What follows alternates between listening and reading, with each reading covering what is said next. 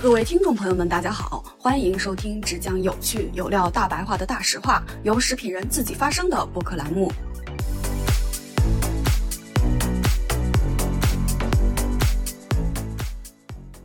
大家好，欢迎收听距离百年老字号还有九十九年的播客节目《大实话》，我是食品圈的大喇叭岳婉柔。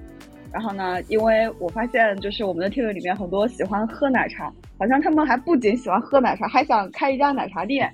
所以呢，对，所以呢，今天就把苏格老板又找回来。呃，苏格呢一直都在茶饮这个行业做过自己的品牌，并开设了一些加盟。同时呢，他有自己的团队，也潜入到了很多知名的一些品牌的奶茶内部呢，学习他们的一些呃管理呀、门店实际的经验。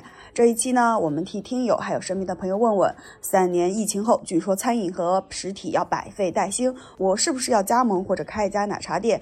同时呢，苏格也会和我们分享一些常见的话术套路，供大家。避雷避坑，当然啦，还是那句老话，投资需谨慎。我们呢更想通过大实话为大家打开一扇窗，分享一些我们看到的，以及我们经历的，还有我们思考的，希望能够对你有所启发和借鉴。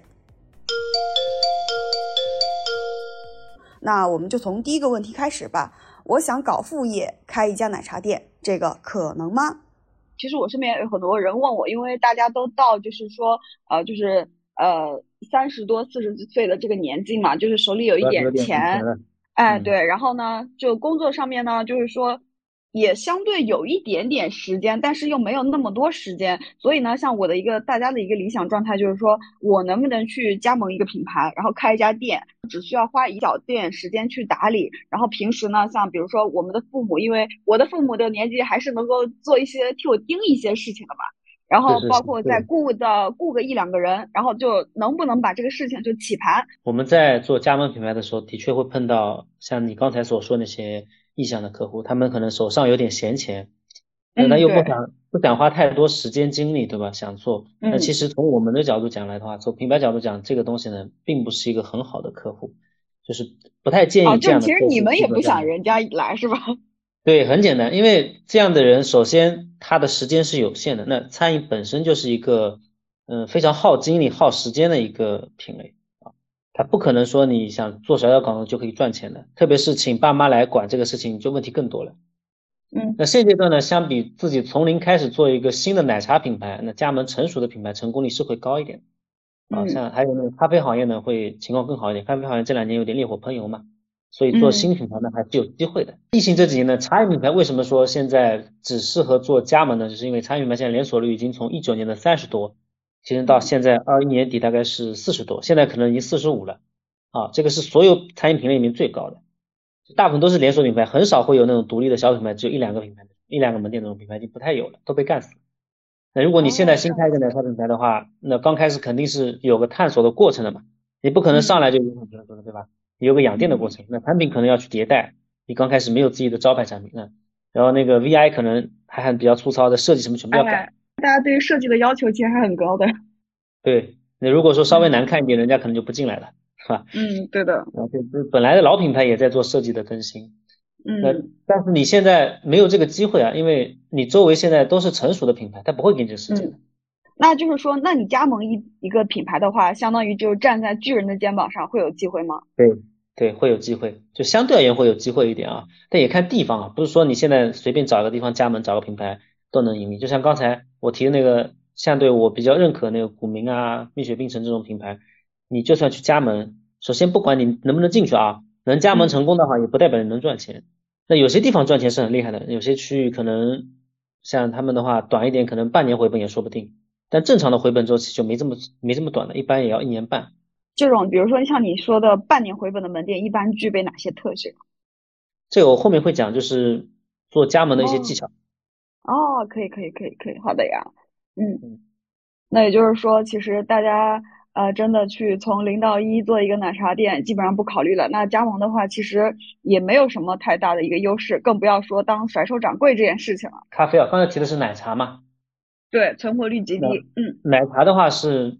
你出生就是很多大品牌在，对，相当于你现在还是卖鱼的高级强，对吧？碰到了已经是强盛质量的高级，而且不止一个，五六个，那根本干不过啊。但是咖啡的话可能还好一点，嗯，因为现在奶茶是在甜品化，咖啡呢是在奶茶化。就是现在咖啡的话，不是很多品牌都出来嘛，有很多新的冒尖的新品牌都有嘛。但奶茶你很少能听到新的冒尖的新品牌，基本上都是之前几个老品牌，之前怎么样，现在还怎么样。对你像我们办公室点个奶茶，高端一点的就是奈雪喜茶、乐乐茶，中端一点的 COCO 一点点、七分甜这种。啊，这七分甜对。它的起码像我身边比较常见的，像桂桂茶啊、茶百道之类的稍微多一点，至少都是开了至少五六年以上的一些连锁品牌为主。没有他们新多，这这两年唯一出来的一个新品牌就是做柠檬茶的嘛，有这么那个哦，手打柠檬。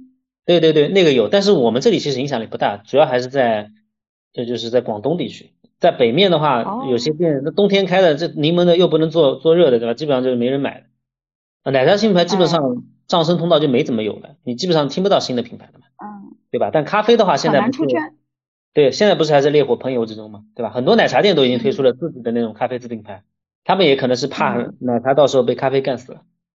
啊哎，对的呀，你像那个 COCO 现在不是在以三块九的一杯咖啡在干吗？对对对，就是怕嘛。那像呃茶颜悦色不是也出了那个泱泱嘛？七分甜的话是还比较多，他也推了那个清醒嘛，是吧？嗯。那北面的甜甜拉拉的话，应该是开了叫卡小豆。那还有那个影响最今年今年影响最大的，去年影响最大的应该是蜜雪冰城那个那个咖啡制品牌。哦。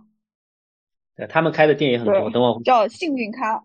六块钱好像是，对对，在价格比较低，但之前卖的主要还是一些传统的咖啡产品，它其实果咖跟奶咖占比好像不是特别高，所以它现在情况不算特别好，虽然门店开很多。我据我了解的话，反正嗯赚钱的门店并不是特别多，或者说大部分应该都是亏的。哦，这样子。现在呢，咖啡行业也是有点像在复制奶茶行业的发展过程嘛，对吧？之前是小众的，然后慢慢就。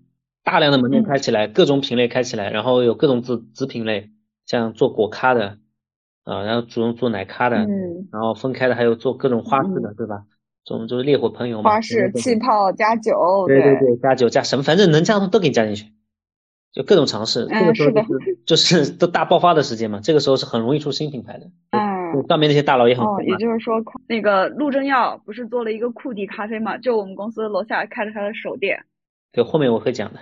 嗯，呃，大城市里面，就上海这种大城市里面，很多人会比较喜欢那个精品咖啡，就是在表达上面啊。嗯。但是身体上面其实不是的，所以卖的最多的还是咖啡饮料，就是那种那个现在瑞幸在卖的那种，应该是说果咖吧，就是或者说果咖或者花样奶咖。对，花样奶咖就是加椰浆的啊，对吧？加燕麦的啊，对吧？加点什么什么奶的啊，这种都卖的会比较好一点。啊，那如果是像以前那种做单品豆的、做精品咖啡的，其实如果你现在去开的话，胜算照样很低，而且比以前更低了。因为大家都在喝新的咖啡，你这种老的咖啡其实受众是没有变大的。而且像单品豆，一般大家都卖手冲嘛。我之前我们有一期节目，也就是跟那个开咖啡店的这种独立咖啡店聊过，就是说他的店里边的像那些手冲的单杯的豆子，一杯要到一百到三百块钱这种，他们基本上不会推销，就是某一些固定的客群他们会来买，但这个客群也就那么几个，也不会多，也不会少，反正就那么几个。关键在于，你看他开了多这么多年也没赚什么钱啊，对吧？他只是有的时候是一种一种生活方式，可以说。哎，对，现在都流行卖生活书。对，赚钱的话还是要做大众嘛，因为你要把盘子做大，才有可能赚钱嘛。一个人薅一块钱，人越多薅的越多。是，所以这个是方向嘛。你现在创业的话，咖啡创业的话，只能这个方向，你不能再回头去做精品咖啡，不能去做这种东西，除非你没打算赚钱。你就是像上次说的那个店主一样，他就是过这个生活，他喜欢这样的生活，他喜欢咖啡，那可以的，你只要不亏，我觉得就行了。对吧？嗯，是的，嗯。那现在的话，虽然加盟说起来成功率高一点，但是你想通过做甩手掌柜来开加盟店呢，在餐饮行业基本上是行不太通的。啊，不要觉得你自己想投点钱做个副业，继续干自己的工作，你找人帮你开个店，找你老爸老妈看个店就可以赚到钱，这个是不太可能的，或者概率是很小的。除非你是做那种偏向于零售类的，它对管理压力比较小，因为餐饮本身现在还是在。嗯，标准化的进行中嘛，因为像奶茶这种标准化程度很高的产品，你也不可能像零售产品一样，像周黑鸭这种直接端出去就能能卖的吧，对吧？嗯，会有很多制作过程，那店里的管理工作啊，这种品控工作就会很重要，中间出问题了，这个牌子就垮垮了呀，那门店就不行了。那首先呢，这个问题就是想做副业做甩手掌柜呢，大部分的正规的加盟品商也他也不会同意的啊，他们不会允许你去做甩手管。我们我们作为加盟公司也不愿意看到这样的一个客户的。很多品牌它会明确要求你在店的时间，比如说一天多少小时要的，你甚至要打卡的，一周要多少时间啊，这个固定的。如果你超没有没有超过没有超过这个时间，那你是要扣钱的，或者就根本不让你加盟。那所以他就是也会限制一个人，比如说我来找你加盟，你会要求我，比如说我这一个人的手里只能开几家店。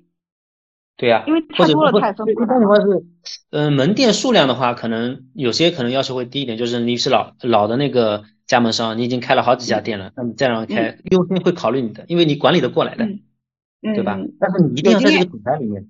有经验了嘛，对吧？但是你不能说你你又想做这个品牌，又想像喜茶就有明确规定的。那如果你想做喜茶，那你这个茶百道啊那种就不能做，对吧？因为公司希望你全职投入，而且是全身心投入，你不能今天搞这个，明天搞那个。你是钱都赚到了，那品牌怎么赚？相当于你没有全心全意对我嘛，对吧？我肯定不会这么赚，是吧？嗯，对，而且他你加盟了喜茶，然后同时又加盟了喜茶的竞品，这个。对于他们品牌自己来讲，其实也不是一件什么好事情。对，不是件特别好的事加盟商对我们加盟公司来说，最喜欢的那种加盟商就是，呃，比较同行里面比较优秀的那种加盟商。比如说，你看他这个店已经这个加盟店已经开了四五个了，开的都很好，那你把他拉过来变成你的品牌加盟商，这个是很开心的。这种是优质客户。那你会要求他把前面的其他品牌的关掉吗？那如果说品牌比较强的话，那肯定愿意，肯定会让你关掉。像喜茶肯定会让你关掉的，你要转让出去嘛。对吧？你不能说自己熟了这个店你再开，那他们的经验是比较丰富的，而且他有钱，一般情况下，他已经赚到钱了。啊，是的。没有办法，还有那种社会资源，就是像嗯，开餐饮的话，对点位的要求是对选址的要求是很高的，有些人际关系很紧密的，就像那个商圈里面有很多地方都是排队等着的呀，好的铺子，对吧？那你能不能排在前面啊？就这个，嗯，这种这种加盟商一般是容易把这个品牌做好。那刚才说呢，甩手掌柜呢，很可能就是这个店就过两天就黄了，对吧？对品牌来说也是伤害嘛。你这个店前两个月还开着，今天不开了，那别人怎么想？你这生意这么差，你为什么要不行？啊，是的，搞得都招不了其他的商了。对呀，那其次呢，就是作为这个店来说，就是还是要靠平衡运营的嘛，赚得多辛苦钱。你如果人不在的话，会有很多问题。所以日常运营都是要靠老板的。你如果不上心的话，这个门店就很容易就死掉了。员工他过来只是领工资干活的嘛。老板赚不赚钱，那跟他没有直接关系的，对吧？嗯如果老板不在场的话，那有些事情是控制不了，比如说像特别是那个原材料的管理跟品控的问题。加盟商了，你是加盟商，然后你不在店里会出现问题，就是你管员工可能管不了，管不住了啊。比如说原材料损耗一般会偏大一点。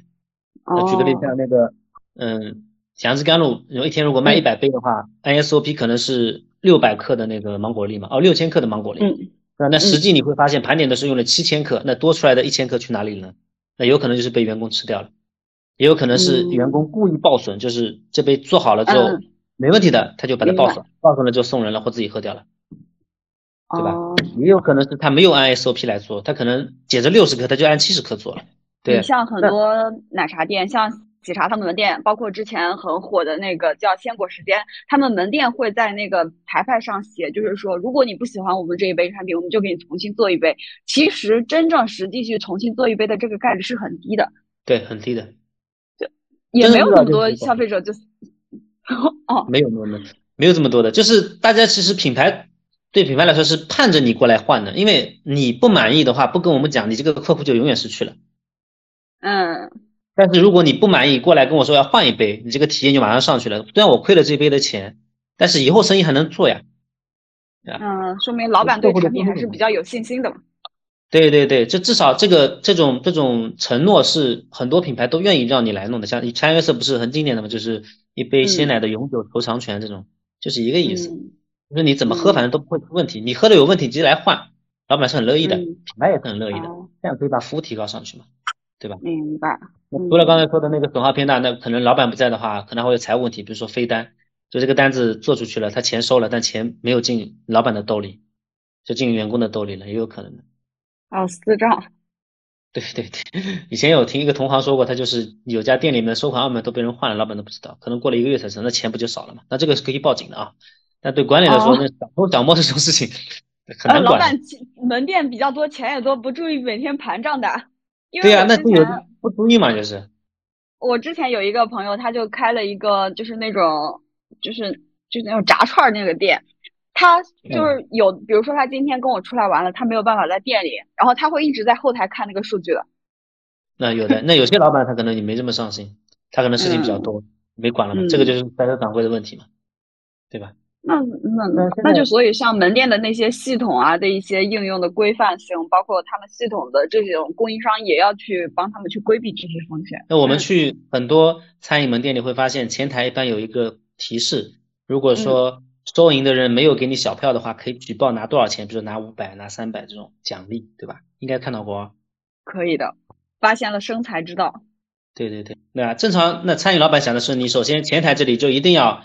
有钱收进来，一定要开那个小票作为凭据嘛。那后面的后厨呢，一定要看到这个小票才能够做单子。如果你没有看到小票做单子的话，这个是要罚钱的。你像一个一杯饮料上面，就是给就是那个人打好单子，给研给那个制作的人一张，给我一张，然后还要往瓶子上贴一张，最起码三张纸。对呀，不干胶嘛，那个是，嗯，也是监督用的嘛。如果这个出品的时候，他们发现上面没有不干胶，是不能出品的。哦，对？都是有规范的，这样相互监督嘛。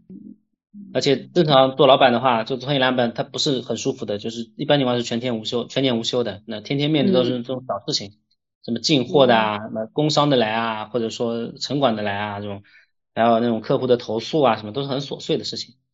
啊，是的。那看来就是做一个小老板，好像也没有那么舒服哦。全年无休，尤其是假期的时候，生意比较火，好像还更比平时更忙。我们举个例子，如果说你是一个奶茶店的老板，一天的行程是这样的，每天到店里啊，先煮珍珠，那泡各种茶叶，摆盘备料啊，每杯奶茶呢都是要雪克的啊，做出来雪克的意思就是摇一摇，拿着个杯子摇摇摇。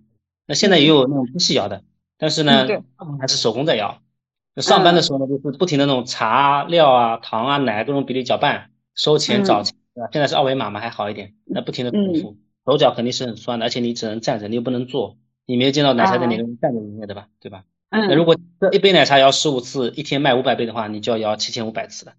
妈呀！健身效果是很好的，这是很累的嘛。这像之前我们自己打工啊，或者自己去门店里营业的时候，都是这种这个问题，就是身体会很大一下。你去小红书或者其他社交平台上，你可以看到很多奶茶店的员工都在抱怨的，工作压力大。就是一个岗位，就是不管他做什么岗位，他都工作压力很大的，都是满负荷的。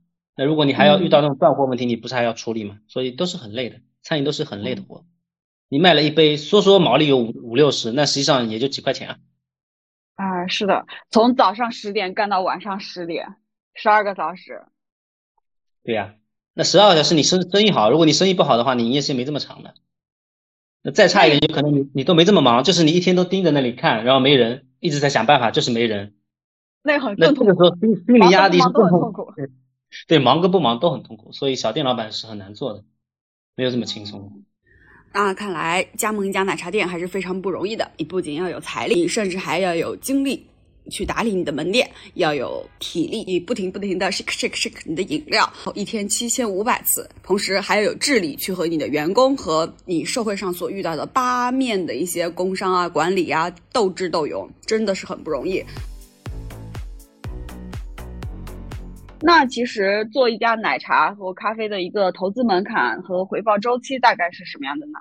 啊，嗯，一般的加盟品牌要求的首先是加盟费、保证金，保证金是你做错什么事情要扣钱的，然后还有管理费，啊，有的时候可能会有设计费，啊，还有装修费，然后首批物料费、设备费这些费，这是必须的。大概这些费要多少呀？像餐饮的话，整个投资门槛呢是要看品类的，看看你怎么做的啊。比较也可以高，也可以很低。那如果你摆个摊做个早饭的话，一般一两万就可以起步。那个奶茶咖啡的话，这这个门槛就有点高，一般情况下没有几十万是下不来的，最低可能是三十。哦，三十一般能拿到什么样的品牌啊？呃，加盟的话，三十你基本上就不太能拿到，因为我说的三十就是最低的要求三，比如你咖啡店开一家自营的，你可能三十万能够弄到，就是县城里面的，你大城市里的三十万可能房租就占十五二十了。对吧？嗯，不太可能做出来。像如果你是正常的加盟，好一点加盟，像古茗茶百道这种浙北地区开这样，大概是在五十万以上。哦，五十万一般是打底的要的，一般情况下五到八你这个五十万是包括人工吗？店里面的人都全部包括了是吧？啊，这个门店就可以正常运营了，就只要开门迎客了。对对对，五十万以上啊，不是说五十万就可以了啊，开门开门店。嗯嗯嗯，好的，你一直都在劝大家，劝说哦，五十万以上啊，五十万以上不代表五十万啊，你不你要多准备一点的。对对，你不能说真的五十万就准备了五十万，有的时候他可能会超支的。特别养电期长一点，你可能要多花点钱进去，说不定。对，那你你这段时间你说这个没有没有太多的流水的，然后你员工要养的，你不得得花钱吗？员工刚开始肯定有点超配的，因为你要想到后面如果生意好了，你这个店有熟练的人工才能运作起来。你上来就一两个人的设备加盟，你自己开的话，一般情况下上来可能有几个人，对吧？但是加盟品牌一般情况下上来都会有点超配的。超配了之后呢，你要考虑到后面营收上去，你这个熟练工有了，否则你熟练工断档了，你这个到时候很麻烦的。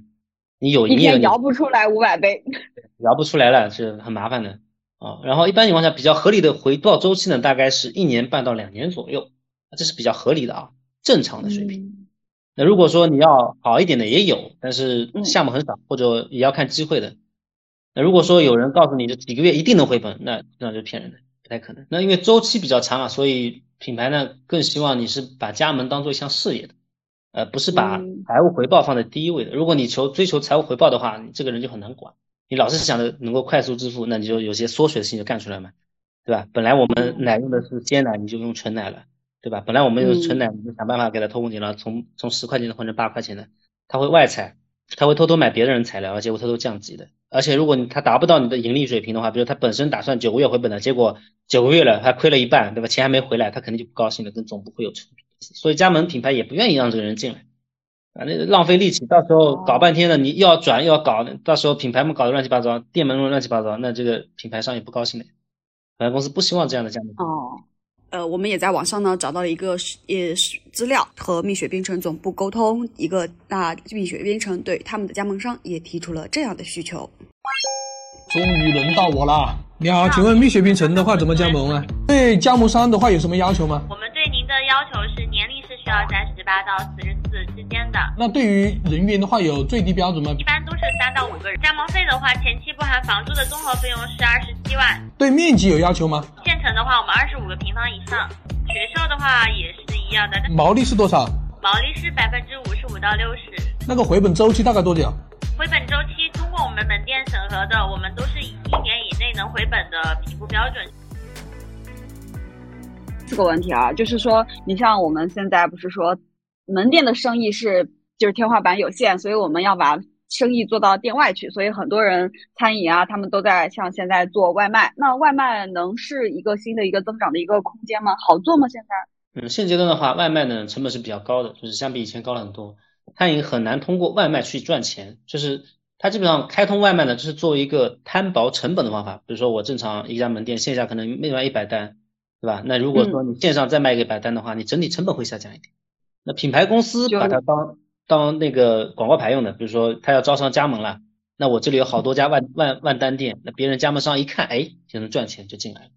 怎么招商？啊，是的，因为我之前有一个叫啊书意操千草，我当时其实我从来没有在身边见过这个门店，但是我在点外卖的时候会看到这个的广告牌，然后他让我去加盟。是是是，他就通过这种方式来加盟的嘛，招加盟的。书意主要东西部地区影响东东部地区没怎么影响力，门店很少的。那以前的话是，嗯，有很多纯外卖品牌嘛，像麦林粥铺这种。你说的那种店，我在上海看到很多，就是它一个门牌上面有好几个品牌。对，美食要么就是那种什么什么炒饭，麦林粥铺，什么什么什么猛男炒饭。嗯，对对啊，对对对，猛男炒饭是的。杭州的嘛，嗯，就这种嘛，它主要是做那种，嗯，他们一般是寄生在共享厨房里面，就大家。包一个美食城，线上美食城，反正，嗯，门牌要全部分配好，然后直接拆通外卖，然后直接在里面卖。就他希望房租成本低一点，但实际上现在基本上不太有纯外卖品牌了，因为纯外卖当时的逻辑就是说，你用外卖成本来替代房租成本。那实际上现在这个外卖成本已经超过房租成本。那正常情况下，餐饮行业可能有这么三大成本，一个是材料成本，就原材料嘛，啊，还有员工成本、房租成本。那房租呢？一般占营收比例大概是在百分之二十左右，就是如果你超过二十五的话，就非常危险了。如果你超过三十的，那不太可能赚钱了，一般都是亏的。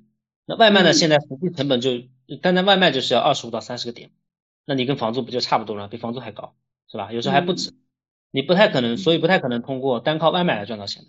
那这个东西呢，现在这么高的原因呢，除了佣金高吧，佣金一般二十到二十五嘛，你还要加一些包装费用。那像你去点奶茶，它的袋子肯定跟你去门店里拿不一样吧，对吧？这个要，而且还有那个流量成本，点一下就是钱，点一下就是钱。哎，广告你放前面都是有广告的呀，是吧？那些品牌公司做外卖，就是因为他们亏钱也要刷外卖，因为这样的话，他才能够顺利招到成你说的那种，你去点外卖一看就知道他有个招商广告，对吧？那你看他生意这么好，加盟商就会有兴趣去了解了。嗯，前两年特别突出，就江浙江这里就茶百道一直在刷这个外卖单，因为他刚开始扩张，刚开始扩张就很需要这种广告。现在可能就没有这么重视了，以前特别重视，以前所有的外卖单都是有强制要求的。直接是把外卖工作直接转交给总部的，让总部代理完这个做做那外卖运营的，门店不管。你说的这个刷外卖单是指就是做投放，然后促高转化，然后实际会产生单子，还是那种假就是刷数据会有单子，啊会有单子，当然是真的正常的单子呀，就是一定要刷高外卖单，它可以价价格往下压的呀。那就是亏了靠砸钱投广告，然后做转化。对，就一定要把这个单子提上去，这样他们在做。进入一个新市场的时候，这个是很需要的，这个是很好的广告嘛，大家都能看到。刚才我们大概就是说了一下，就是整个行业的一个成本。那大家其实也很想了解一下，就是一些当红的一些品牌。那我们就来聊聊，就是说一些大家耳熟能详的品牌吧。像首先第一块，我们先聊聊看，就是当红榨汁机，现在大家都比较。听的或者说话题点比较高的，像蜜雪冰城啊、茶颜悦色啊、喜茶这样的。嗯，我先介绍一下这几个品牌啊，帮助大家来做判断。像蜜雪冰城的话，它是属于疫情受益的品牌啊，因为它相对而言它的价格比较低嘛。嗯，对的。以前这里我们在浙江这里以前蜜雪冰城有开的，但是很快就黄了。前两年疫情的时候开起来了。对，因为这个东西跟消费关联非常大的，你消费一下降，蜜雪冰城为什么网络上声势这么大？因为它符合我们大家消费降级的一个希望呀，没钱了呀，对，我只能买便宜点的，对吧？但是你说蜜雪冰城价格这么低，它能跟古茗茶百道、喜茶中比吗？比不了的，产品不一样的。他们那个冰激凌我还吃过，好像是两块钱还能有的时候搞活动还买一送一。我印象大概是，我可能记错。然后，但是就是它那个就是很很水、很冰茶茶那种感觉，就不像就是我们吃好一点的那种软冰，是那种奶油感很强、很丝滑的那种感觉，完全没有。那它价格在这里的嘛，对吧？嗯，它毛利也比较高的，同价位它是有优势的。然后它基本上是在黄河以北影响力比较大，就像我刚才说的，前两年在一九年以前，浙江这边有好几家蜜雪冰都开起来，但是很快就黄了。为什么？因为那个时候疫情还没有来，那种消费降级的需求还不大。那现在的这影响力就大，现在有几家店都立住了，就能活下去了。以前活都活不下去。啊，那比较适合在乡镇店、乡镇里面开，就是小地方开，然后比较适合在学校里面开。啊，是的。核心产品就是那个你说那个冰激凌，还有柠檬水嘛。嗯，你像上海的话也是，嗯，你像上海的话也是在周遭，像宝山啊，或者是徐泾啊这种镇上的店会多一点。太核心的商圈他不会去的，因为本身就跟他定位不符合呀，对吧？哪有白领在 CBD 里面喝蜜雪冰城的？很 奇怪。要喝咖啡，你喝喜茶都觉得有点 low 了，人家要喝咖啡。对啊，所以他不会去的。这本身那些地方房租他也支撑不起啊，单价低嘛。嗯。对吧？那夏天有的时候生意好，他可能冰激凌能占个四十，这种也就只有小镇青年特别喜欢，它甜度很高的嘛。嗯，是的。那还有刚才那个茶颜悦色，它是没有加盟店的啊，它现在没有放加盟。它之前在长沙那种比较密集的开店，其实是不太合理的。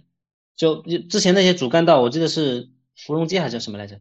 它五十米就有一家店啊，连着开了几家，一排就这样过去的。那现在已经关掉了。它是为了凑数吗？怎么开这么多，这么密？我不知道，他当时说可能是为了打爆这个地区嘛。那个长沙真的已经爆的红红的不要再红了，都到处都是店。啊，所以你像那个茶颜悦色在武汉啊这些地方开的店，也都是自己自营的，都都自营的，没有没有做加盟店。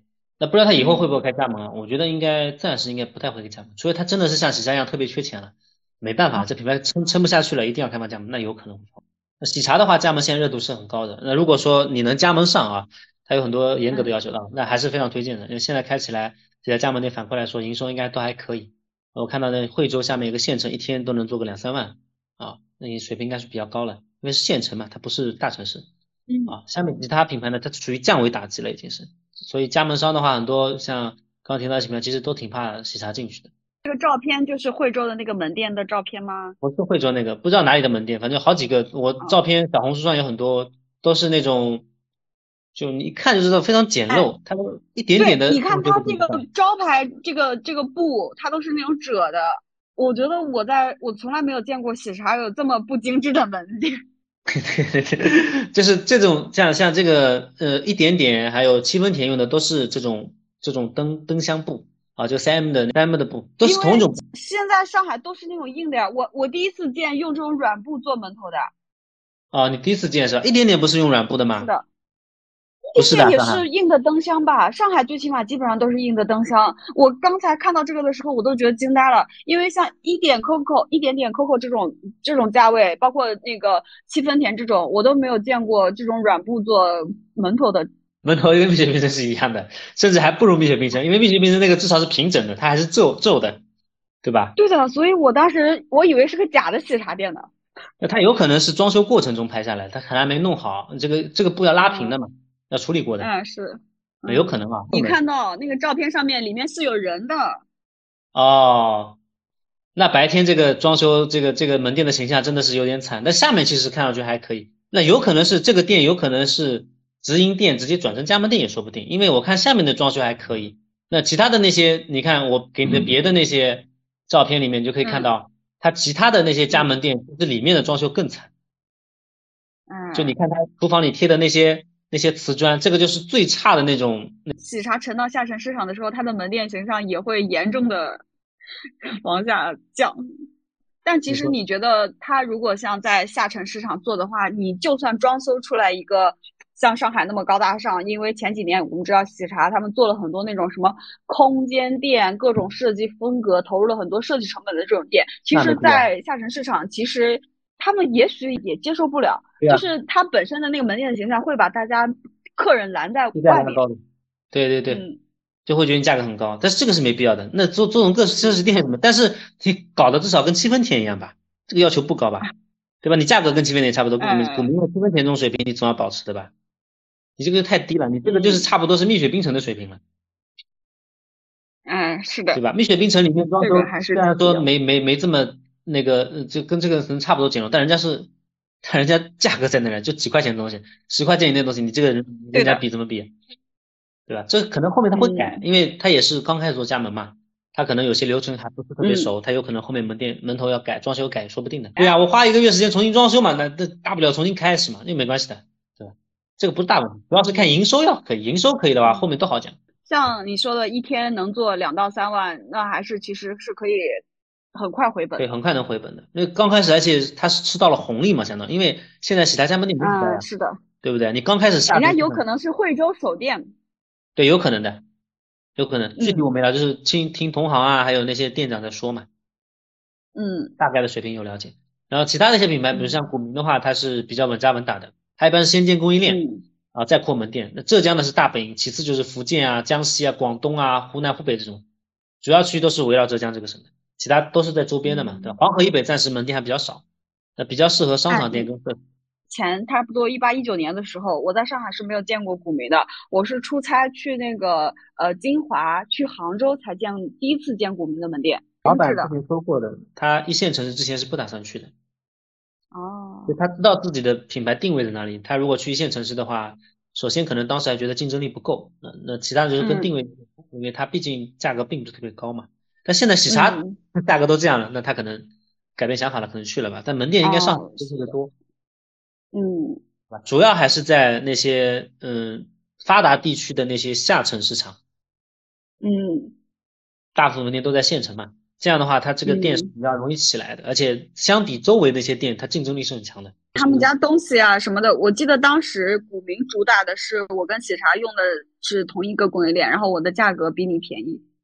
嗯，对，当时是这么说的。嗯，呃，这样茶百道的话是成都起家的，然后现在基本上江浙沪也比较有影响力，他就腾腾窝腾到江浙沪来了，可能觉得江浙沪这边好赚钱嘛。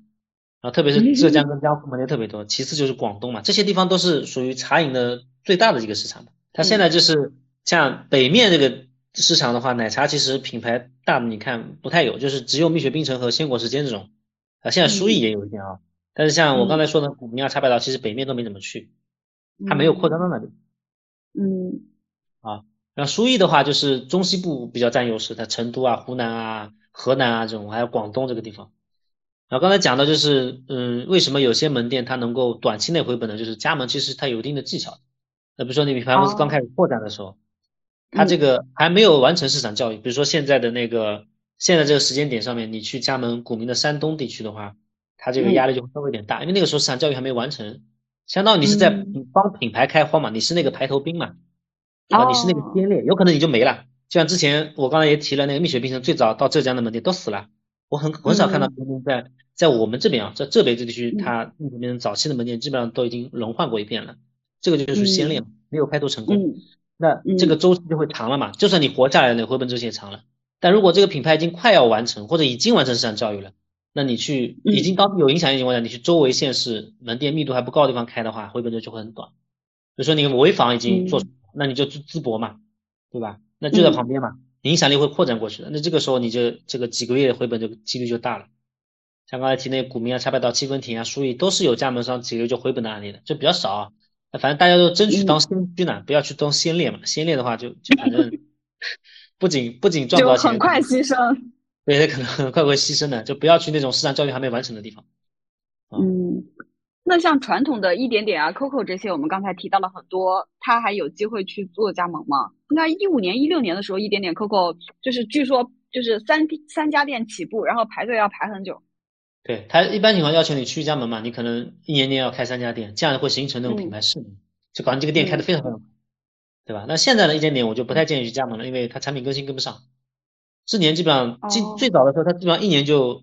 出不了一款新品，那后面就是因为大家逼得很急嘛，后面那些追的品牌赶得很急，他后来就是一年出个几款，但你有没有发现他后面没有任何爆品了，他也没有热度了，对，大家都讨论他了，都骂他都没有了，对不对？最可怕的是骂他都没有了，骂他没有了的话，那你这个生意就没法做了，热度不够了。在在在一点点火那段时间，应该是一五年、一六年、一七年这段时间吧，嗯，可能是啊，大概印象啊。他这段时间里面是统治级别的那种那种管理能力嘛？因为那个时候像我刚才提的股民茶百道，他的那个管控能力还没这么强。但那个时候，嗯，COCO 一点点是属于奶茶行业管控能力最强的，就它的产品都很标准化，你哪家店吃的都差不多，那而且盈利水平也很好，对吧？产品那个时候也算强的嘛。那个时候，嗯，你说的股民这都没什么声音，对吧？茶百道也没什么声音，还没起来嘛。那会儿一点点和 COCO 火到，就是我记得我一八年还是一七年去深圳玩，然后那个一点点的门店，它好像就是深圳、广东那边会有很多假的一点点门店，所以它那个真的门店会在上面写一张纸，就是我们这个是真的，请你不要去喝假的，就小心防骗之类的这种。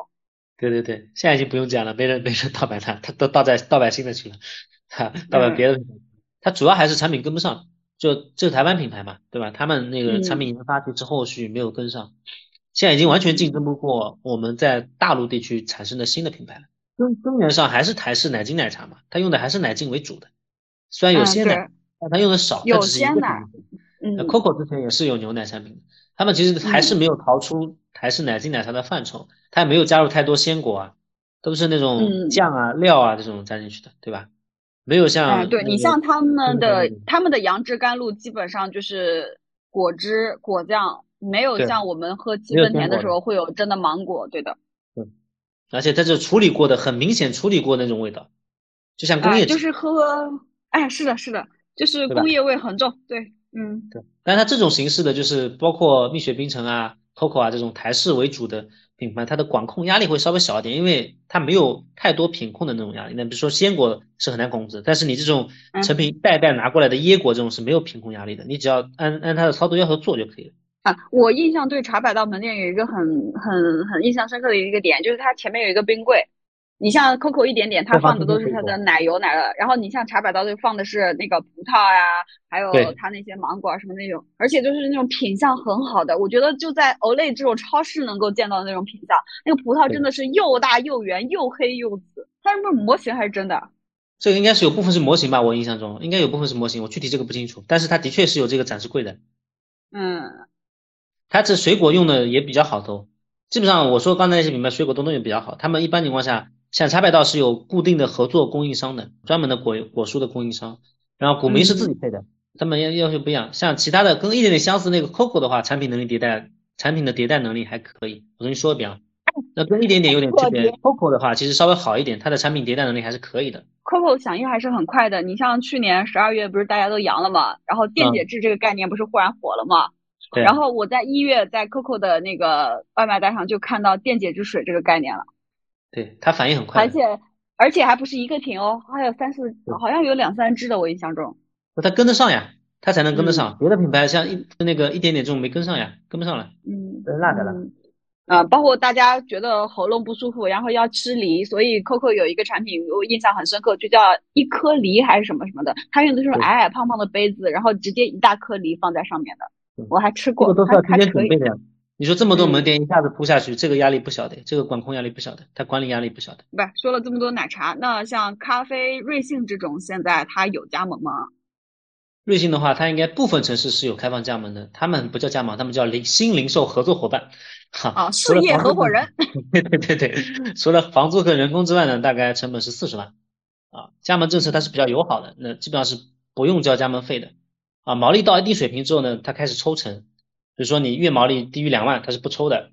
如果是三万的话，就是抽超过两万那部分一万，就抽百分之十，啊，抽一千嘛，相当于，啊，那其就这个是比较少的。那你越往上做，比如说你做到四万了，他就抽那个三到四万部分，比如说抽百分之二十或百分之十八这种，他是这样抽的。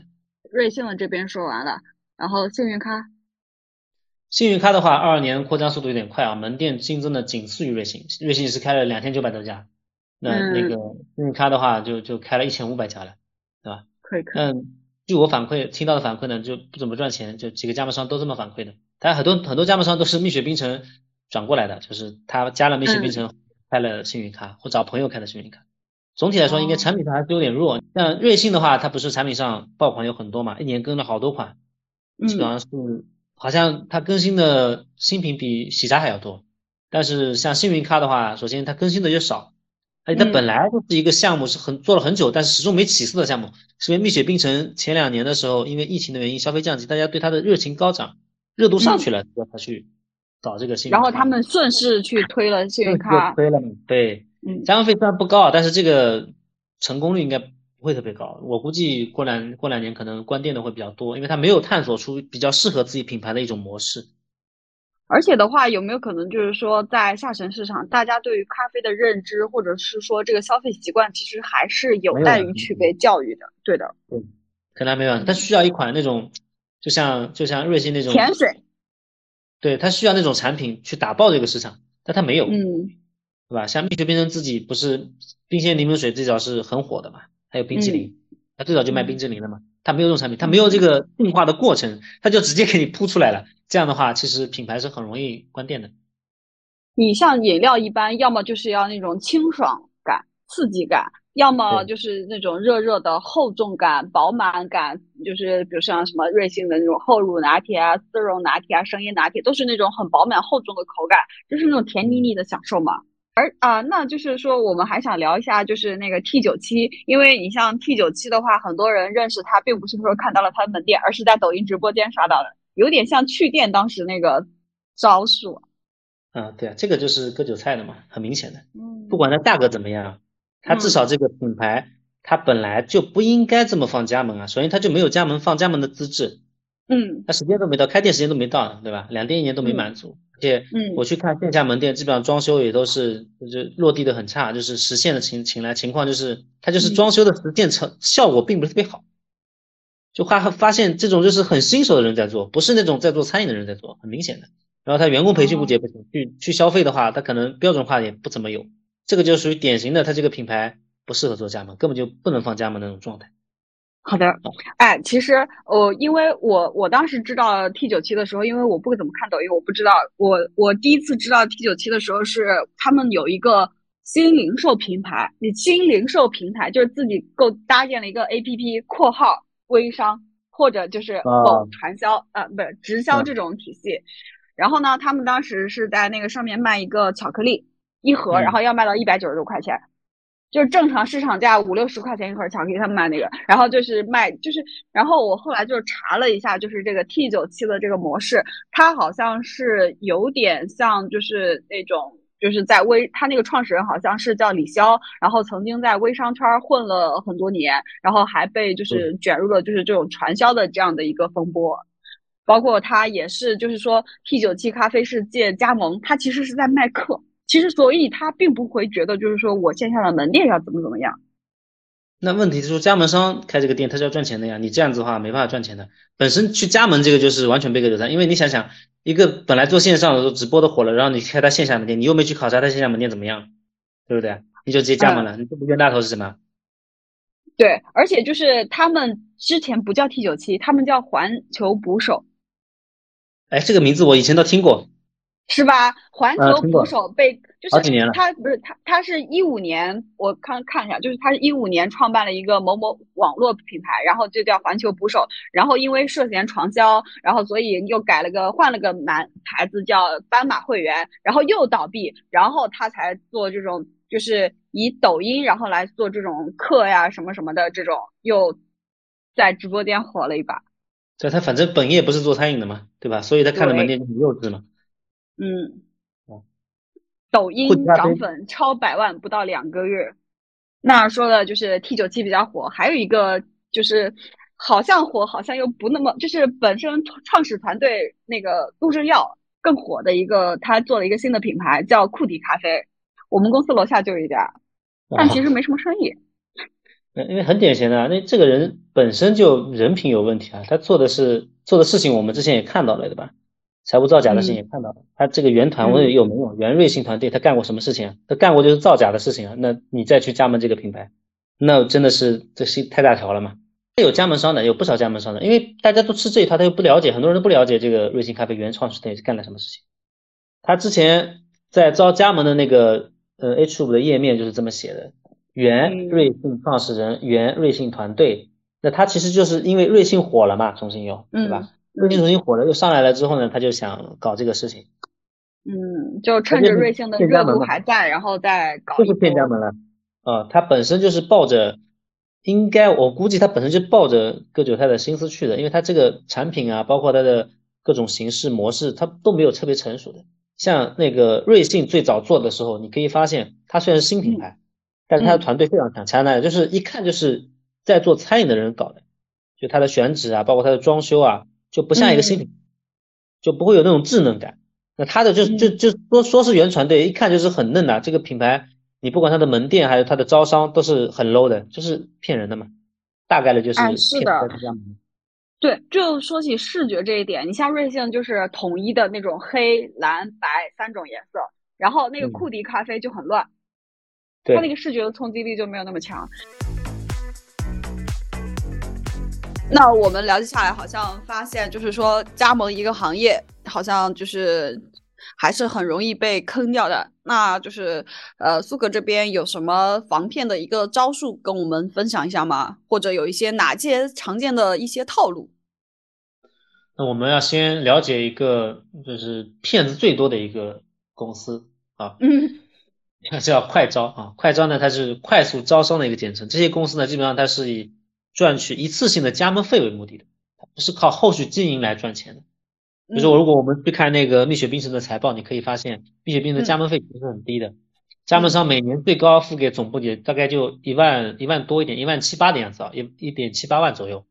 嗯啊，那百分之八十五以上的营业收入呢是来自于供应链的，食材呢大概占百分之七十，包材呢大概就百分之十五，包材就是那个包装材料啊。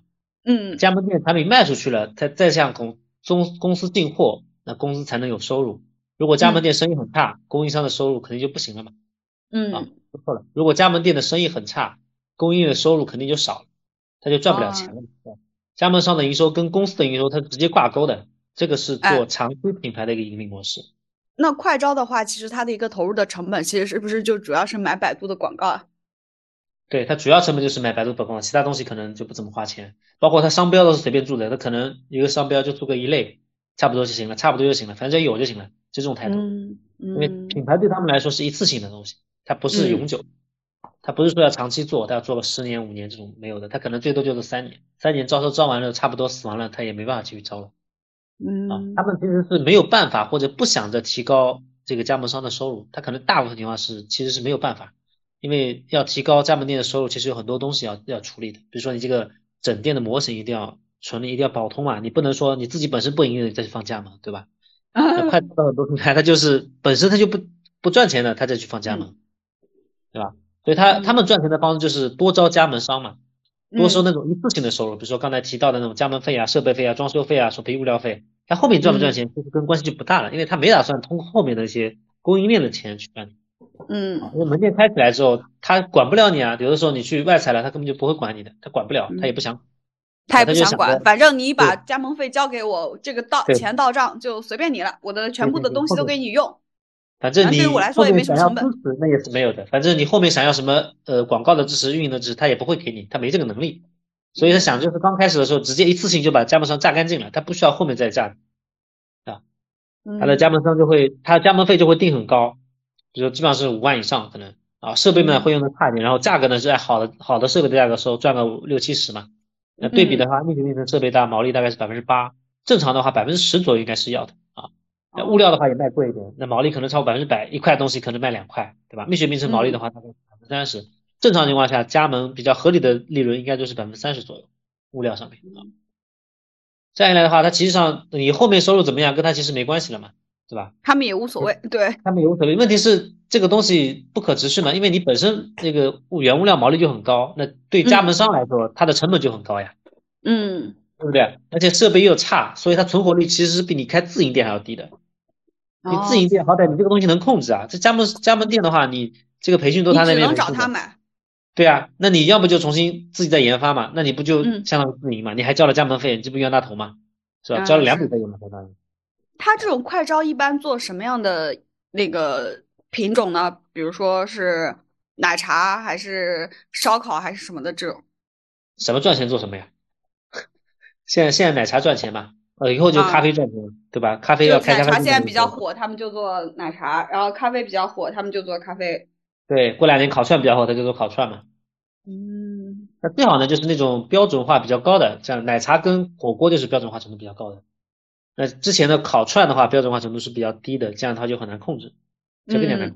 那这本身就整个量就不会起来嘛。那现在烤串会好一点，像现在的西姐炸串、华府炸串都是都是因为供应链成熟了，有很多冷链的那种食材可以直接到店里，那中间步就少了嘛，对吧？嗯这样的话它就标准化才能出来嘛。这两嗯年应该，呃，因为这两这些品牌出来，所以烤串的那个连锁率应该提升了很多。那具体哎具体数应该提升了很多。以前都是街边烤串呀，嗯烤串嘛，对吧？它可能过两年它就没有了。喜姐炸串很火，还挺好吃的。呃，现在还可以的，它品控也还嗯可以。对他们基本上就拿一个那个像桶一样的，就是比奶茶杯大一个号，然后那个炸的那个东西就直接穿在里面。是，它其实就门店操作压力很小，他门店嗯你发现你员工也不多，对吧？门店也很小，那嗯门店小的话就是房租少，人员少的话就工资少，那这个成本就往下降了。而且供应链成熟的话，它的那些很多时间都不需要花在这个品控上面，因为肉制品更难品控啊，这个每个肉都不一样，那藏过来不可能的，对吧？你要串啊，要搞啊，什么要要要进啊，要要那个要腌制啊什么的，过程都很费钱费时间的。所以他们直接买的进货就是那种穿好的串串，他们只需要解冻，然后直接炸。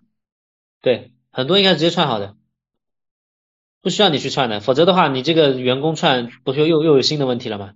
嗯那有些公司呢，它可能本来是不想做快招的，后来呢被迫成了快招，也有这样公司的啊。快招太好赚钱了，所以就不得不做快招。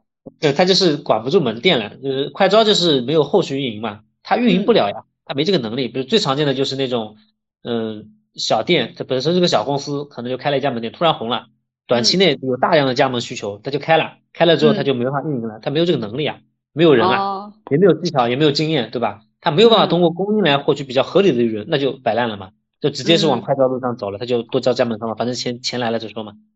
这比如最典型的答案茶，答案茶哦，对还有那个之前的大通冰室其实也是走这个路子，大通冰室稍微好一点，它的管控还是有的，但是后续它嗯做的泥茶其实就是就是快招的路子，他后面也没怎么管。嗯。啊。然后像有些本身就是抱着快招目的去的，他就是本身就是恶的，对吧？他一般情况旗下会有很多品牌，比如说你刚才说的什么火就是什么，最近这两年都是奶茶火嘛，奶茶比如说，嗯，有个公司它奶茶品牌有 Go Max、果麦、奶茶博士、茶局变、干茶度、张阿姨奶茶、光洛，还有那个模仿那个长沙妈妈茶那个硬茶，还有现在很热门热门那种中式茶饮的那种方式，叫周四晚，在杭州开的啊，然后麻辣烫品牌还有那个听书。米粉品牌有罗贯中，快餐有牛多，这些品牌，嗯，在听众可能多多少都听过。它其实都是同一。哎，它真的不管的。你像果麦，当时我那个呃上学一四年一五年的时候，我们小区楼下有一家果麦，他们店里面好像就是就是他什么都没有人管，然后他冰箱里面随便什么东西都放，甚至有他们员工的饭，就是那种呃就是玻璃门的那种冰箱。然后呢，他当时有一个点让我觉得很奇怪，就是他那个店里面的奶茶，然后我想说你能不能用牛奶给我做，然后呢，他直接让他们那个小哥去超市给我买了一盒优贝来做的。嗯，对，就是管不了，就很多门店都是管不了，他们是属于散的状态，就是你活还是死就看你自己。嗯，后面没有的，就后续支持是没有的。那加盟费就是一笔钱，然后我也不会说每年给你收。对，每年是收不了，没这个能力。你说这个加盟你加了之后，你难道还会再去给他钱啊？不可能的呀。嗯嗯。一般加盟商这种上来就上来一两个月就知道自己会被骗了，被骗了就想办法去自己做产品啊。所以你会发现，同一个品牌，它可能不同店里的产品都不一样。哎，是的，对吧？他自己都会出菜单的，因为有些公司的话，他可能要求你这个菜单必须公司做，他要收钱的嘛。嗯，是吧？那这样子的话，他只能自己做啊。所以你会发现，有些人菜单都不一样的。你同一个品牌，菜单不仅不一样，这个菜单样式也不一样的，都自己设计的，都自己搞的，就这样子。对的，门店的物料也是乱放。对外采的呀。那这样的话，它成本还能低一点。如果真的全部问公司进货，它死得更快。那还有一些像现在还有的，比如说黑糖，嗯，也是快招。然后之前的鹿角鹿骨制茶也是快招，这都同类型的，它就是属于最后失控的状态。嗯。那他们这些快招一般有什么样的招招商技巧，就是或者骗人技巧吗？哦，那那多了去了。给大家给大家避避坑嘛，以免被那个什么。因为现在就是说，呃，骗人这个东西是一本万利的嘛。就是我们现在很多人家大家都喜欢刷抖音啊，刷刷视频号什么的。然后那种加盟快招的那种，就是招商加盟的这种东西的广告不要太多。它很多就是推送给你，就是比如说我今天，比如我今天在饿了么上面点了一杯奶茶，然后我回头打开视频号，我就会收到一些，呃，比如说让我加盟奶茶店的这种广告，或者还有一些所谓的就是说教我怎么样开店，揭秘一些行业技巧。然后我点进去深入了解的时候，我会发现其实他还是想让我去加盟的这种软广。是他们大部分钱都花在上面了呀。嗯。都是花在这上面引流的，成本都是流量成本嘛，还有销售成本，这两块是最大的，其他的反正支出也不大，也没什么运营成本。他可能一个快招公司旗下几十个品牌，一个奶茶店，一个奶茶品牌或者四五个奶茶品牌就共享一两个研发，这样就行了呀。快招感觉有点像拉人头，哦。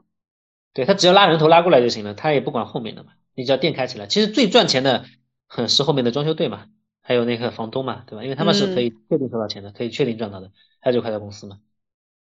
那快招那些比较常见的套路呢，就是一般情况最早的就是直接热山寨那些热门的品牌，嗯，那这情况呢，基本上是那些他可能商标还没下来，嗯，不会侵权的，比如说在一八年到一九年左右的鹿角巷，嗯，那就是正品都开了一百多家，那山寨已经三四千家了。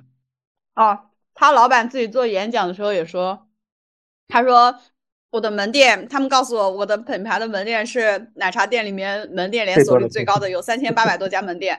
但是好像没有一家是我的，这是啊，这因为而且这个三千多家店里面是很多公司在做，它不是一个公司在做，大家都能做呀，大家都在快招嘛，对吧？都能做的。一般人想找那种品牌加盟，要么就搜索你上搜，要么像你所说的，你可能信息流哪里看到了，对吧？那个快招就会买这种关键词，你搜鹿角巷，它前三页可能都是不同快招公司的网页，你不管点哪一个都是一样的，你点进去就是快招公司。那点进去之后，一般你会要求要求你填联系方式嘛，对吧？这是最最重要的，他要联系你的。填完之后，就会马上会有销售联系你的。嗯。大大大家不要去试啊，因为你试完这个手机号就差差不多就废了啊。他们之后会 不停的打你电话，而且如果说嗯这个公司，比如说 A 公司，他们还会共享你的电话号码。对对对，会把你的卖号码卖掉，卖给别人，那个号码就一直流转，就打到你打到你就这号码不能用为止。我自己以前号码就是这样的，我我现在在用的号码就有一个号码就是这样的，因为用的早嘛，就有这种号码登记过，嗯，去了解过，包括那个有些各种搜索引擎的推广也也也提供这些号码，导致后来我这个号码完全没法接电话了，我都是直接屏蔽任何陌生电话的，因为只要他们上班了，比如说呃周末休息完，周一上班了，九点钟总是就会有电话来的，天南地北，国内国外都。我们这期节目，我们这期节目录完会不会？电话就是我等一下打开抖音就会让我加盟奶茶品牌了。你只要不填号码就行了，不填号码完填别人的就行。嗯，你可以填别人的嘛，对吧？嗯嗯。一般情况下你填完之后电话打过来会让你加微信，对吧？微信加完了之后呢，会给你发那种商标申请的注册证书。嗯。啊，他会告诉你是证书，实际上它是张通知书。嗯。注册人写的就是什么？比如说广州鹿角下餐有限公司，你看起来就很正规，对吧？非常正宗。那实际上。注册通知书呢，只代表那个商标局收掉了他的，收到了他那个商标申请，它不代表已经通过了。任何公司都是可以申请的，对，这申请嘛，申请又没关系，随便都可以申请，就是不会过而已嘛。你想申请，你也可以申请喜茶，你也可以申请去瑞幸，只是拿不到通知书，拿到通知书后，你你不可能通过嘛，对吧？会被驳回嘛。他靠这个骗人的，骗完了之后呢，就反正他另外一个就是公司里面包含鹿角巷也是一种骗人技巧，就是它既可以叫广州鹿角巷，也可以叫深圳鹿角巷，也可以叫东莞鹿角巷。反正全国各地都可以用这个名字，因为公司名字跟商标是没有直接关系的。嗯，那现在是稍微有点严格了，现在有些商标名是不能作为公司的，会稍微好一点。以前就是非常泛滥，大家都是用随便起名字的，嗯，对吧？只要你认为它是正宗的，洗脑成功了就行了。就之后就是很简单，因为你本身就信的是这个热门品牌啊，你自然就会加盟。第二个套路呢，它是会买一些热门品牌的那个关键词，然后再转型成自己的品牌。就刚才是直接让你加盟山寨的嘛，它品牌也叫鹿角巷，比如，但下面那个就是。你搜瑞幸咖啡，它会有很多山寨页面，点进去写的也是瑞幸咖啡，但是你联系他之后，他会跟你说，这个瑞幸呢，我们这个区域他已经不加盟了，对吧？嗯。但是我们瑞幸呢有一个子品牌啊，你可以加盟，比如 A A B B，再给你新品牌，对吧？然后或者说跟你说，这个我们这个品牌呢是瑞幸离职的一个股东创立的，嗯。或者我们瑞幸的研发创立的啊，那这个上面都是骗人的，就是为了让加盟到新的品牌。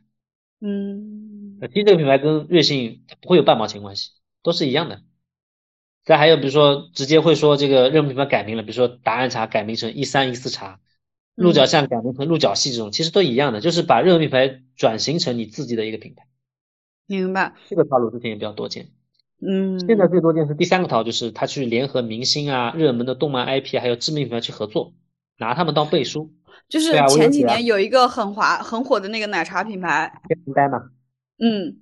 小天然呆也是啊，也是这种类型的嘛。这两年其实揭露快招套路的科普是有很多的，像那个半佛 B 站里不是热量很高嘛，他就讲，那其实韭菜已经变精了嘛。如果你老是以前那两招的话，他们可能看得出来啊。现在的话，他们就用这种方法了，就是这个可信度高嘛。你想想，一听某某明星的什么什么店，对吧？那你这个可信度很高。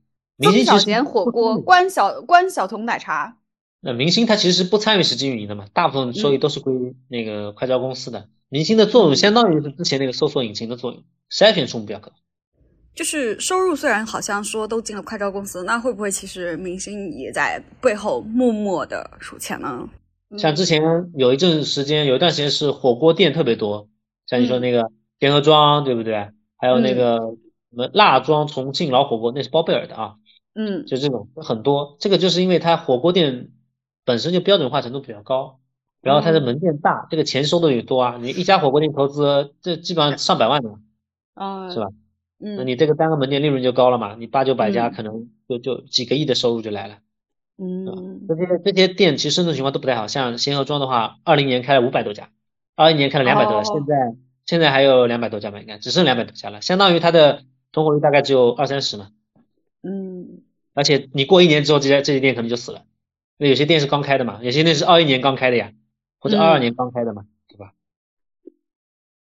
那其他的还有类似的，比如杜海涛的甜蜜转身啊，你刚刚讲的关晓彤的天然呆啊，还有张继科那个猴子搬来的救兵啊，嗯，是吧？还有那个胡海泉的那个本宫的茶，何润东的那个熟客咖啡，郑恺一个叫茶主播是吧？马伊琍的那个什么茶之之蓝这种，这些还影响小，上面几个有几个影响很大的，他们加了加盟商其实有很多的都是被骗了，还有些像联合其他品牌，像那个娃哈哈。娃哈哈奶茶其实也是快销形式的，它并不是一个正常的品牌。这样的啊？因为当时娃哈哈这个奶茶当时的时候，就是很多食品行业弊端那种媒体都把它当新闻稿发的。我当时以为是人家广公司层面的一个怎么说呢，就是战略布局。不是的，他只是把这个商标呃授权给一个公司，然后他让他这个这个类目做奶茶店而已。哎，我我知道啊，这个跟很多药的那种品牌其实一样的呀。啊。就是满大街都是同仁堂的固体饮料、减肥茶，那个修正的那些。主品牌其实很伤的，你这个奶茶做不好，那你主品牌娃哈哈不影响的，一样的呀。嗯。这个钱又没赚多少，说实话才几个亿可能，那你对这么大一家公司来说，我觉得不见得是好事情。那如何去识别快招的一些技巧呢？比如说哪些大概率是快招，即使不是快招也。就是不是好的一个加盟品牌，我们如何去分辨呢？如果说你是个白领，你身上只有钱啊，然后你随便找一个加盟品牌，你去问他你能不能加盟，如果他觉得你可以加盟的，那这个百分之九十九就是快招，或者他不会是个好品牌。就反什么都什么都能加，什么人都能加盟的。对加盟商除了资金要求就没有其他要求的，不管你年龄大不大，不管你是不是合伙的，不管你有没有餐饮经验，理念怎么样，这种反正基本上都是有问题的。要求越多的品牌呢，它基本上公司就越靠谱；要求越少的品牌呢，它就越不靠谱。还有就比如说什么样选手都能过的，不管你什么位置，只要是个商铺，哪怕每天只有一条狗过，它也会通过审核。啊，这个就是你反正可以试试嘛，随便发几个地址给销售，看怎么回的。如果什么地方都能过，呢基本上都都是快销啊，或者不是个好品牌。那还有就是十分的肯定的告诉你回本周期很短的，那比如说就三个月、六个月、九个月回本这种，基本上也是不靠谱的。正常品牌没有这么这么笃定的，可以认为自己几个月能回本的。所以刚才讲了，一般你们回本周期一年半嘛。那小的品类可能会快一点，但是不可能说几个月能回本的，这个概率是很低的，都是很偶然的情况下。那还有就是最典型，就是销售很热情的啊，天天 轰电话轰炸你的，天天给你打电话的这种，这也是有问题的。正常好一点的品牌不太会来主动找你，基本上就是你可能要去申请，申请过之后他可能要筛选，筛选完之后可能会联系你参加他们面试。面试完之后可能还要考核，对吧？考核完之后你还要培训，培训完之后可能还要考核，就这种，他一一关一关过五关斩六将是很难的，就像入学考试一样的，感觉比上个班还比找个工作还难，难多了。你这个正常情况下筛选严的，可能一百个申请你就录个三五个或者五六个，很低的概率啊。像快销公司就不一样，他们主要经营成本就是那个电话销售嘛，他可能占百分之三四十，所以电话对他们来说就是生命啊，电话销售对他们就是生命。特大家接电话特别要注意那种，如果电话来自秦皇岛，特别是秦皇岛，广州可能有些地方的确有好的品牌的，但是秦皇岛百分之九十九应该都是快招。就你接怪招商电话，一看这电话来自秦皇岛，那这个概率就很高，因为秦皇岛是专门的那个打电话销售的一个据点，就是很多快招品牌是把这个电话销售业务外包的。你把你把那个客户引过来，那我线下另外有另外的接销售接待，这样分工明确。专业团队。对专业团队，专业团队都在秦皇岛啊，还有广州这两个地方，对吧？哎，类似于他们告诉我，呃，很多那个传销的那个团队都在那个武汉，然后他们说武汉宜春那边就是那个投传销投资的，他们家盖的那个博物馆啊，比故宫还豪华。对，就是已经是专业化了呀，他会有他会有那种集中某个地方就提供这种服务了嘛？嗯，对吧？那还有那种就是他会告诉你。向公司介绍客户，那成交了之后可以给你分红啊或者返利这种，这个就类似传销直销的套路，这种是很危险的，基本上都是有问题的。嗯，那还有提刚才提到那种，他旗下有很多品牌，就特别是跨品类的，那正常的话，一家奶茶品牌，它可能有个高呃中端品牌，有个低端品牌两三个，那差不多了，嗯对吧？或者做点咖啡，都做饮品的，不会差太多。但如果一会儿做奶茶，一会儿做咖啡，一会儿又做那个快餐的话，那大概率是有问题的。哦。对吧？因为对快招公司来说，如果说你只有一个品牌，嗯，那你命中率就很低呀。因为他如果这不想做，他就走了呀，对吧？如果你有十几个品牌，他可以随便挑啊。你奶茶不想做，自己喜欢的事业，成为我们的事业合伙人。是是是，你甜品不想做，你可以做快餐嘛，反正我自己都可以挑，对不对？你随便来，对吧？这样命中率高的话，它利用率就高了。这么这么贵的价格引来的客户，他不能白白浪费嘛。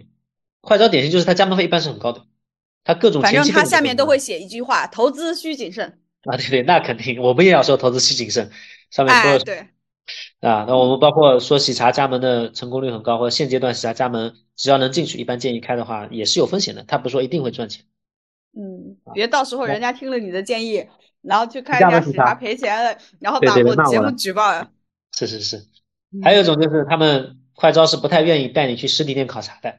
如果去考察，他一般也会指定那么一两个，就可能他就带着你去，这两个其实就它是固定的这两个点，这两个点就是刚开始已经刷过数据了的，比如说呢，还用一些低价券，就比如说满一百送你两百这种，让很多顾客来看上去很热闹，其实这个钱都是亏的，他是刷出数据来，包括外卖也是一样的啊，还有有些情况下可能还雇人排队，那你来看，哎，这生意很好，但如果你去别的地方看啊，这个生意就完全不一样了。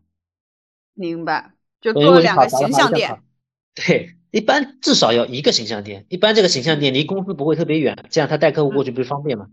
嗯，你说起来也好说，那我我找你，我我给你带去我们公司最近的店嘛，那看看，嗯，是吧？对的，我总不能一个八百里的给你找一个店来看嘛，这不合理的吧？但如果你自己去看的话，你离他远点，你外省的随便去找一个，基本上其实都是可以发现这个问题的，而且正常的品牌。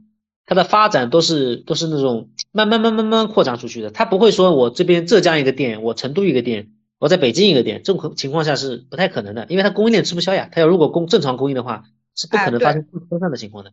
嗯，我刚才讲的那个股民啊、茶百道，它都是一个区域发散开来，而慢慢往周边扩。嗯，现在他们都都做这么大的三四千家、三四千家门店了，他不敢随便去扩张，因为这供应链跟不上的，对吧？嗯，所以如果你发现那种。品牌它什么地方都有店，五湖四海都有店，而且都是零零散散的，这个品牌基本上都是有问题的。那你这边还有一些其他的一些独家的建议和工具和我们听友分享吗？嗯，如果是加盟的话，反正那些嗯品牌存在时间比较短的，突然爆红的就不要去想，就刚才提的那个 T 九七啊，嗯，这种不要去加盟，因为这种风险都是很高，它本身就是没有备案的。哦，去商务部查就没有备案。对，就没有备案的。那他这个东西本身就是不合法的。一个一个公司想如果想开加盟的话，他必须是要那个特许经营的备案的。如果想要这个备案的话，要符合一个条件，就是两店一年，就是两家店两个直营店经营时间超过一年，而且商标一般是一年以上。如果说他是突然爆红的，直播间红的，那他不可能满足这个条件。明白。那苏哥这边也是比较贴心，把一个瑞幸的一个标准的一个备案的一个信息放在，我们也会放在 show notes 里面，大家可以去参考。如果说没有那个特许经营备案的品牌，他开放加盟了，你去加盟了，签了合同，钱也交了，那你去告他的话，这个钱是可以拿回来的，而且公司可能还要面临罚款啊。大家如果真的不幸被骗了，还是要保保护好自己哦。该要钱是要钱，拉横幅。很多很多那个很多那个快招公司他没这么蠢，因为本身都是老油条了，他又不可能没经验，对吧？他实际上他会回避这个问题，所以他合同里一般都不会写是加盟，他一般写的技术转让。管理费、培训费这种，他不会提加盟两个字。提加盟的话，你去法院告的话，他马上就会判定为特许经营加盟嘛。